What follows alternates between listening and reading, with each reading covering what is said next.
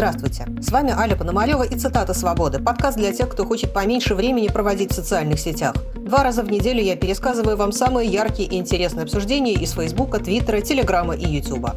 В этом выпуске речь пойдет о том, как в сети толкуют новую статью бывшего кремлевского идеолога Владислава Суркова и что говорят о выступлении Александра Бастрыкина, в котором тот призвал отменить единый госэкзамен и прошелся по рэперу Моргенштерну.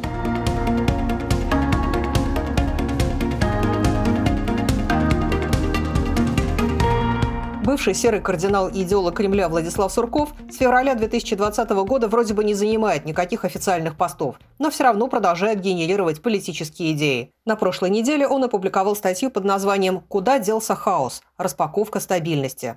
Главная ее идея – каждое большое и сильное государство должно нести хаос своим соседям, а если может, то и не только им. Читается эта статья не просто, как обычно Сурков сыплет именами философов и интеллектуальными терминами. Про кремлевские телеграм-каналы в восхищении. Телеграм-канал «Терем-теремок». Когда топ-чиновники, пусть и с приставкой «экс» в своих текстах-размышлениях пишут про Гегеля и Гёделя, это хорошо. А конкретно сейчас для нынешнего нашего состояния так вообще прекрасно. У России должны быть интеллектуально и культурно развитые элиты. Это признак державы первого уровня. Когда страной управляют кургузы и колхозники, это плохо. На той же Украине нет политиков, умеющих писать статьи уровня Суркова. Там и аудитории нет, способной такие тексты воспринимать. Критики, наоборот, называют стиль Суркова графоманским. Андрей Облогин. Статья Суркова напоминает тексты, которые пишут движки на основе искусственного интеллекта. Надо было ввести ключевые слова типа Гегель, Гёдель, энтропия, Крым, турбулентность, империя, Гумилев, Третий Рим. Потом выданный набор предложений причесал какой-то редактор-наркоман и вуаля. Чтобы читатель не заблудился в сложных извивах сурковской мысли, краткий и максимально внятный пересказ статьи предлагает Николай Травкин. В мире развивается, а кое-где уже и бушует хаос. Государства подвергаются саморазрушению, как и предсказывали Гегель с Гёделем. А у нас стабильность. У нас золотой век длиною в 20 лет, потому что вертикаль, порядок и скрепы. Но в каждой стабильности содержится неожиданность. Как говорил капитан Лебяткин, самовар кипел с восьмого часу, но потух. А неожиданность — это и есть зародыш хаоса. А хаос имеет свойство расширяться и занимать все имеющееся пространство. И ежели пространство замкнуто, то жди, чудес не бывает. Фигак и крышку сорвет к чертям. А выход тут один. Не тратить зря времени и ресурсы на сдерживание хаоса внутри замкнутой стабильности, а наоборот, выпустить хаос наружу, расширить ему пространство, и пусть он тратит силы на его освоение. Хорошо ведь с Крымом получилось. Ну а как крышка снова задребезжит, то следующее расширение пространства. Догадливый читатель при слове «расширение» начинает поглядывать на Приднестровье, Абхазию и Южную Осетию, а прежде всего, конечно, на Беларусь и ДНР с ЛНР. Ну, на тех, кто и сейчас на бюджетной подпитке России состоят. А главный читатель, для которого, собственно, статья и писалась, под расширением видит СССР и думает «Сурков голова, не вернуть ли мне его в Кремль главным идеологом?» Идея, что этой статьей Владислав Сурков рассчитывает вернуть расположение Владимира Путина, звучит в комментариях часто. Но с тех пор, как он был ведущим идеологом Кремля, многое изменилось. И это отмечает в том числе провластный телеграм-канал «Беспощадный пиарщик». Помимо простой мысли о том, что война не за горами, Владислав Юрьевич Сурков доводит до читателя несложную логическую конструкцию. Ну как вам, хорошо при нынешней внутренней политике? Нравится? А вот помните, когда я был, какая была движуха и свобода? А сейчас нравится состояние завернутого наглухо чайника на газовой конфорке.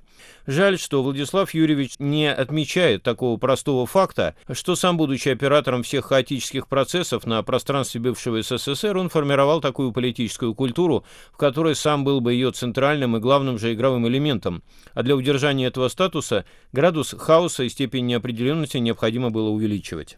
Нынешняя система стремится к максимальному замедлению всех процессов, комментирует Леонид Радзиховский на канале Катсон Live.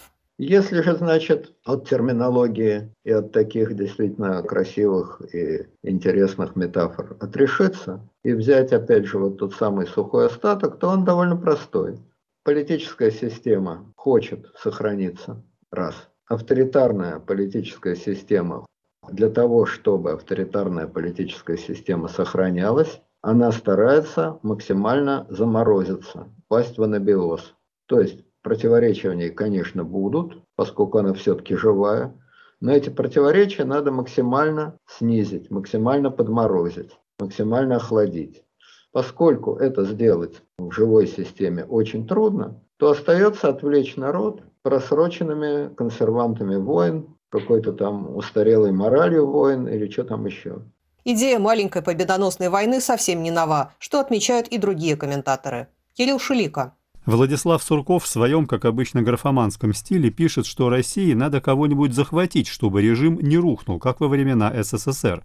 Кто-то ведь считает его великим мыслителем за хороший бюджет. Илья Косыгин. Я помню, как раньше аннексию Крыма и вторжение на Донбасс продавали жителям России как защиту русских людей. Сейчас же идеологи Кремля говорят открыто, захват территорий нужен им для сохранения власти. Необходимость захвата новых территорий Владислав Сурков решил объяснить ни много ни мало законами физики. Лев Шлосберг. Среди фирменной псевдоинтеллектуальной пурги есть такое. Россия получит свою долю в новом всемирном собирании земель, вернее, пространств, подтвердив свой статус одного из немногих глобализаторов, как бывало в эпохе Третьего Рима или Третьего Интернационала. Россия будет расширяться не потому, что это хорошо, и не потому, что это плохо, а потому, что это физика. И обсуждайте после этого со всем миром, что войны не будет. Андрей Десницкий. Пропагандисты Третьего Рейха объясняли необходимость агрессивной войны законами биологии, а Сурков – законом термодинамики, естествоиспытатели. Однако любое расширение территории в итоге заканчивается крушением империи, напоминает Александр Кушнарь на канале Newsader. Перед нами, по сути, поданная в новой обертке старая и добрая истина. Истина о том, что любой авторитарный режим пользуется захватом э, новых территорий, ведением внешних агрессивных войн и созданием образа врага для того, чтобы отвлечь свое население от реальных проблем и объединить его вокруг этого самого врага. А кто не захочет объединяться, тот сам объявляется внутренним врагом. Ровно этим занимались все от э, позднеримской империи до Третьего рейха. И все эти авторитарные режимы известно как заканчивали. Но тем не менее Сурков почему-то считает, что Россия должна идти именно по этому пути. Словно не замечая того, что на самом деле Россия, которая, по его мнению, обречена расширяться, напротив, все последние 200 лет только делала, что теряла территории. И теряла именно в результате вот тех самых войн за расширение. В статье Владислава Суркова есть и другие натяжки, отмечает Леонид Невзлин.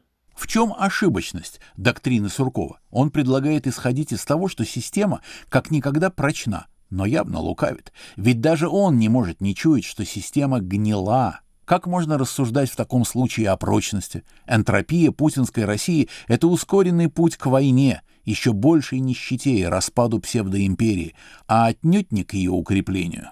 Однако можно понять статью и иначе, пишет телеграм-канал чисто для фиксации. Сурков фиксирует, что нынешняя система, как и 30 лет назад система советская, подошла к своему пределу, за которым либо дезинтеграция, либо спуск пара через внешнюю экспансию.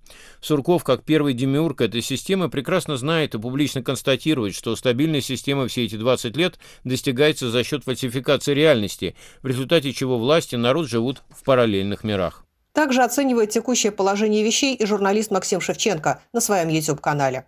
Порядок – это ложь. Порядка нету и быть не может. То, что вы называете порядком, это не порядок, а это узурпация, это тирания, это эго, которое делает жизни всех остальных бессмысленными, поскольку она создает массу псевдожизней, людей, которые становятся патриотами, там, националистами, демократами. Это псевдожизни. Это нереальные жизни на самом деле. Порядок – это обман, это зло. Не в смысле, что хаос – это хорошо – но хаос – это абсолютная возможность. Мы не нуждаемся в том, чтобы кто-то делал себе карьеру, строил свою империю газовую, удовлетворял свое эго за наш счет. Мы не нуждаемся в их империи. Мы не нуждаемся в расширении и подминании других народов. Мы не считаем их обманывавших нас. 30 лет они нас обманывали, а до этого партийные бонзы нас обманывали, точно так же советские. А эти являются наследниками и продолжателями этого дела партийных бонз хрущевско-брежневских. Они это делают последние лет 60. Они ездят нам по мозгам, ездят по нашим душам, используют наши жизни и говорят, что они являются носителями высшей сакральной ценности порядка. Так нет же, извините, мы будем носителями хаоса, то есть свободы. Но в нашем хаосе мы сами договоримся между собой о том, как нам строить жизнь и как нам строить будущее. Даже многие государственники отнеслись к предложениям Суркова с осторожностью, а то и с иронией. Кристина Потупчик. Сочетание стиля статьи и ее содержания смотрится неестественно, как попытка интеллектуально обеспечить максимально тупое решение насущных российских проблем. Я очень уважаю Владислава Суркова, но после таких текстов он выглядит даже не как человек, севший на два стула, а как мудрец, стоящий разными ногами на расходящихся льдинах, и при этом пытающийся максимально оттянуть момент соприкосновения ширинки с ледяной водой. Больше всего содержание статьи обеспокоило соседей России – к максимальной бдительности призывает на своем канале украинский журналист Тарас Березовец. Главный идеолог путинской экспансии последних 20 лет Сурков говорит Путину, он хочет вернуться назад, хочет вернуться в обойму. И самое главное, он хочет расширить границы этого самого хаоса, распаковать этот самый хаос на территории Украины и других постсоветских и постсоциалистических стран. Именно об этом мечтает российский лидер Владимир Путин. Те, кто говорит о том, что российская агрессия в ближайшее время невозможна, поскольку она Путину невыгодна, забывают о том, что точно такие же аргументы о невыгодности аннексии Крыма приводились многими в 2014 году. Всем соседям России, в том числе и так называемым друзьям России на ее границах, стоит готовиться к тому, что империя в ближайшее время может раскрыть врата ада – начав серию новых локальных конфликтов по всем своим границам. Выглядит так, что Сурков не столько предлагает Путину возглавить даже этот процесс, сколько всего лишь отражает мысли и чаяния самого российского президента. Сурков, который проработал бок о бок с Путиным в течение более чем 20 лет, прекрасно изучил психологию своего босса. Очевидно, здесь он просто улавливает те желания и мечты, которые являются неочевидными для большинства людей, которые видят перед собой изображение Путина, слышат, что он говорит, но не могут расшифровать этих посланий. Именно это послание для нас сейчас очень ярко, хотя и витиевато, и расшифровал в своей статье «Куда делся хаос. Распаковка стабильности» Владислав Сурков. С тем, что Россия распаковывает нестабильность, а хаос, согласны и многие российские комментаторы. Игорь Эйдман. Создание и экспорт напряжения, читай страха и хаоса, главное занятие российских властей в последние годы. Это основная отрасль производства и главный продукт экспорта путинской России. Именно в страх и хаос во всем мире вкладываются самые большие инвестиции гибридной войны. Россия стала уже не мировой бензоколонкой, а источником мирового хаоса. Сергей Медведев. На прошлой неделе Минобороны вывела российский хаос на орбиту, ювелирно сбив старый советский спутник в рамках испытаний противоспутникового оружия. Военные создали облако из полутора тысяч осколков на обитаемых высотах, которые теперь угрожают всей пилотируемой космонавтике, включая МКС, экипаж, который пришлось готовить к эвакуации. Иногда хаос возвращается домой и бьет по своим же создателям, но это вряд ли остановит его производителей и поставщиков.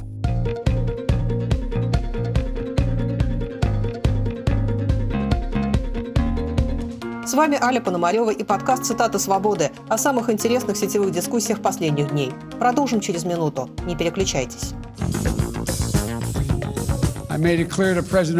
Путин не изменится, он Путиным будет. Подкаст «Американские вопросы из Нью-Йорка». Мы говорим об Америке, которая может быть интересной россиянам, и о России, которая интересует американцев. Вот он сел как великая держава, и вот они сейчас, и вот они решают, и все такое. Ведущий Юрий Жигалкин. Слушайте, подписывайтесь в агрегаторах подкастов Apple, Google, Spotify и других приложениях.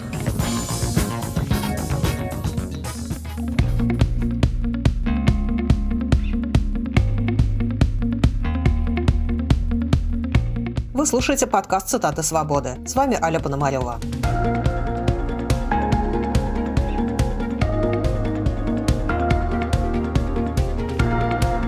Горячую тему для обсуждения подбросил соцсетям на днях руководитель Следственного комитета Александр Бастрыкин. В выступлении перед участниками Московской юридической недели он предложил отменить для школьников единый госэкзамен. Давайте возродим советскую школу образования. Она была лучшей в мире. Это все признавали всегда. И вот на это должно быть направлено наше законодательное предложение. Отменить ЕГЭ. Просто пытка какая-то для молодежи. Убрать эти все бакалавриаты, специалитеты, высшее образование, техникум, до этого, школа средняя. Прекрасно же все было и работало. И каких патриотов воспитали, и какие достижения получили во всех сферах нашей жизни. Некоторые комментаторы склонны согласиться с главой Следственного комитета. Виктор Ядуха. Но тут Бастрыкин прав, конечно. Учеба в последних классах превратилась в слепое заучивание формулировок для ЕГЭ, от которых даже в гуманитарных предметах нельзя отступить без снижения баллов. Это стимулирует бездумную зубрежку, отбивает желание творчески осмыслять и провоцирует массовое бегство школьников в колледжи и техникумы, из-за которого школы не досчитываются трети, а то и половины 10-11 классников. При этом нашествие в вузы неграмотных 100-бальников с Кавказа показывает, что коррупция никуда не делась. Поддержал Александра Бастрыкина и депутат Петр Толстой.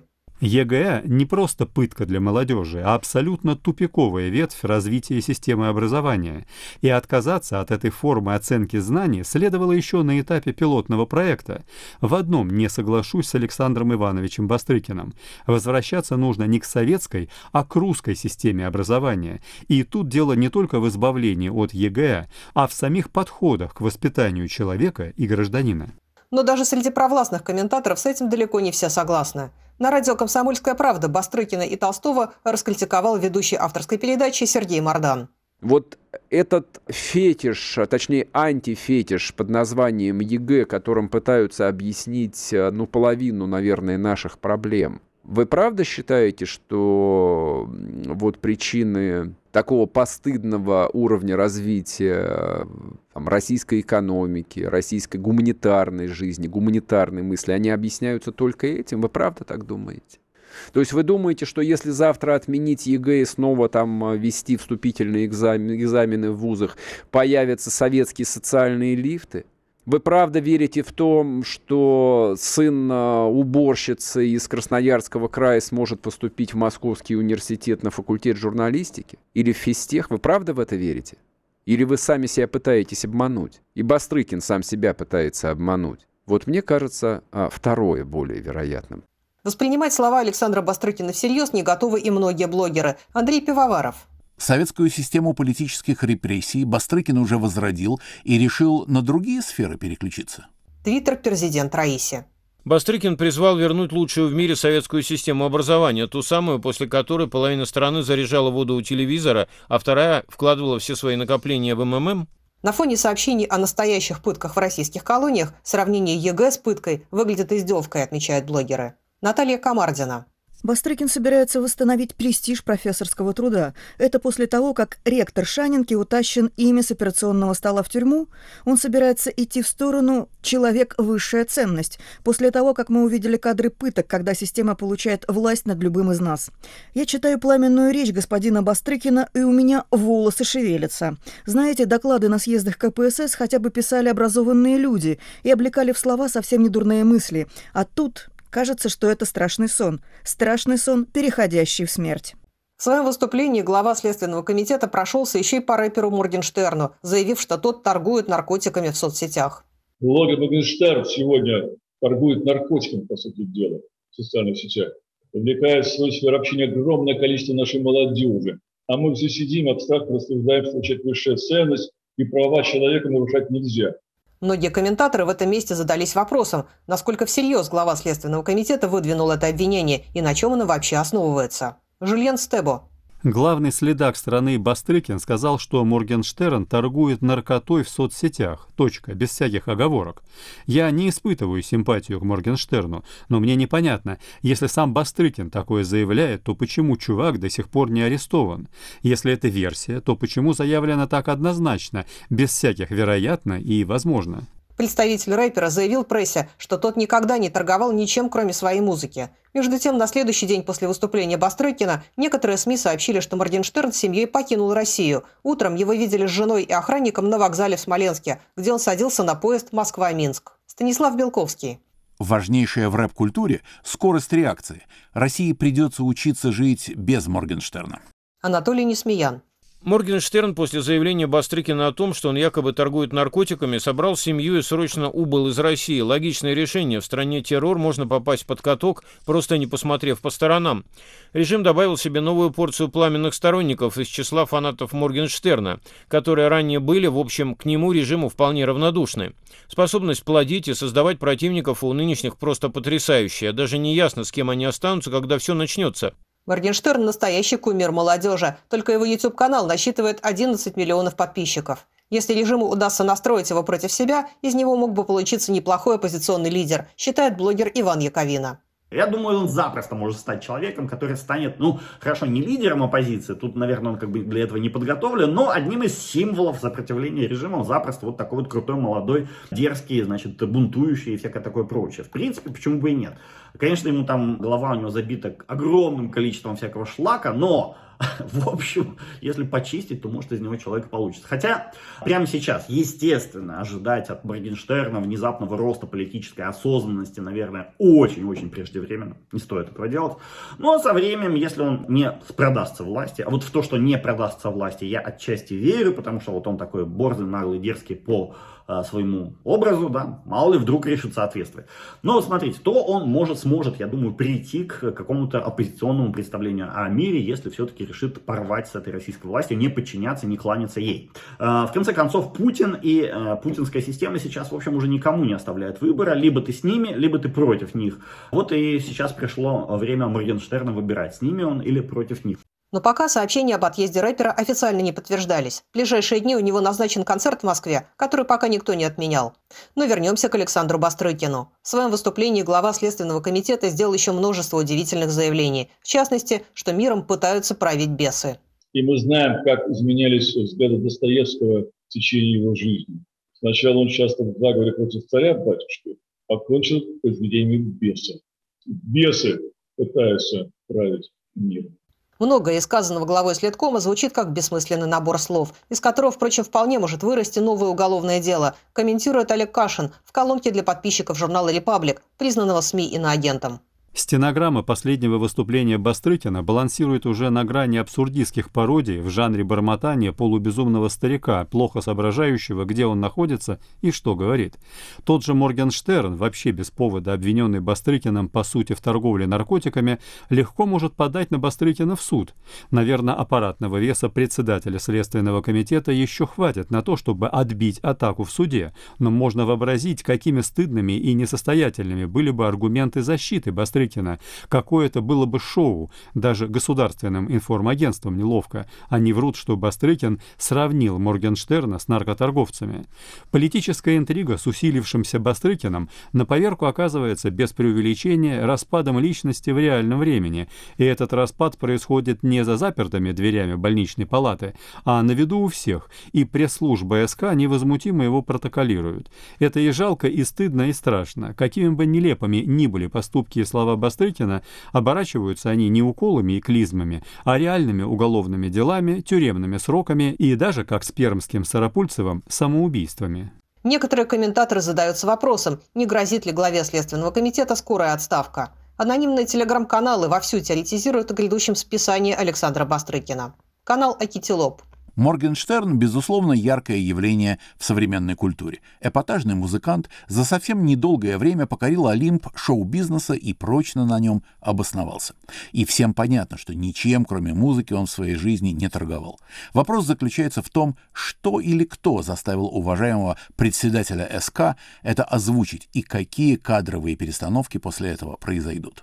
Другие комментаторы уверены, что наверху к выступлениям Бастрыкина относятся скорее снисходительно. Кирилл Шулика. Я совсем не уверен, что Бастрыкина сливают. Дело в том, что такие мысли у людей его поколения, а не ключевые в нынешних элитах, это общее место. Но все-таки неудобно их высказывать публично. Поэтому должен быть один такой, который возьмет на себя эту функцию. Просто разговоры с общественностью, скажем так, о скрепах и государственной идеологии консерватизма. Ведь то, что говорил Бастрыкин, никак не противоречит тому, что говорил Путин на Валдайском форуме. Стареющие руководители, которые несут на публике чушь, это наше будущее на ближайшие годы, констатирует политолог Дмитрий Орешкин на телеканале «Дождь», который, как я опять же вынуждена уточнить, признан властями иностранным агентом. Бастрыкин консерватор, консерватор силовой, путинско-петербургский и убежденный, что он является носителем истины в последней инстанции, что он представитель того самого чекистского крюка, о котором в свое время говорил генерал Черкесов, за который как бы Россия зацепилась и потому не распалась. Это птенец путинского гнезда, птенец ну, скажем так, не намного более умный и грамотный, чем геронтократы и представители Брежневской эпохи. Мы с вами входим вот в эту эпоху геронтократии, застоя, консерватизма такого, причем демонстративно смешного даже. И это выглядит уже скорее как анекдот, чем как трагедия. Но такие анекдоты кончаются трагично. И ужас весь не в том, что они глупости несут, Ужас в том, что они представляют огромную страну, напичканную оружием. Ну, естественно, они ведут эту страну в тупик и уже давно ведут, и мы об этом неоднократно говорили. Сейчас просто их картинка мира становится предельно прозрачной. Теперь каждый может посмотреть, увидеть и понять, что у этих людей в голове. И, конечно, это опасно. Ну, безусловно, это опасно. Просто об этом был смысл говорить там 5, 10, 15 лет назад, когда страна только становилась на эти рельсы. Но тогда же нам никто не верил. А сейчас это уже, вот оно очевидно, мы уже приехали, поезд уже разогнался настолько, что остановиться не может. И действительно может занести, черт знает куда, в смысле военного конфликта. Ведь тормозов-то у них в голове уже нет. Им некому сказать, что, ребята, вы немножко перегибаете палку, у них нет конкуренции. Слова Александра Бастрыкина о необходимости отмены ЕГЭ прокомментировал в том числе Дмитрий Песков. Пресс-секретарь Кремля сказал, глава Следственного комитета обладает широким кругозором и имеет свое личное мнение по наиболее общественно важным вопросам и темам. Он высказал свою точку зрения, и я уверен, что наше Министерство просвещения и Министерство образования внимательно прислушаются ко всем точкам зрения и далее самостоятельно выстраивают линию по развитию нашей системы образования. Конец цитаты. На человеческий язык это можно перевести примерно как «мало ли что там Бастрыкин сказал». И хочется надеяться, что маловнятные заявления главы Следственного комитета действительно не повлекут за собой никаких долгоиграющих последствий.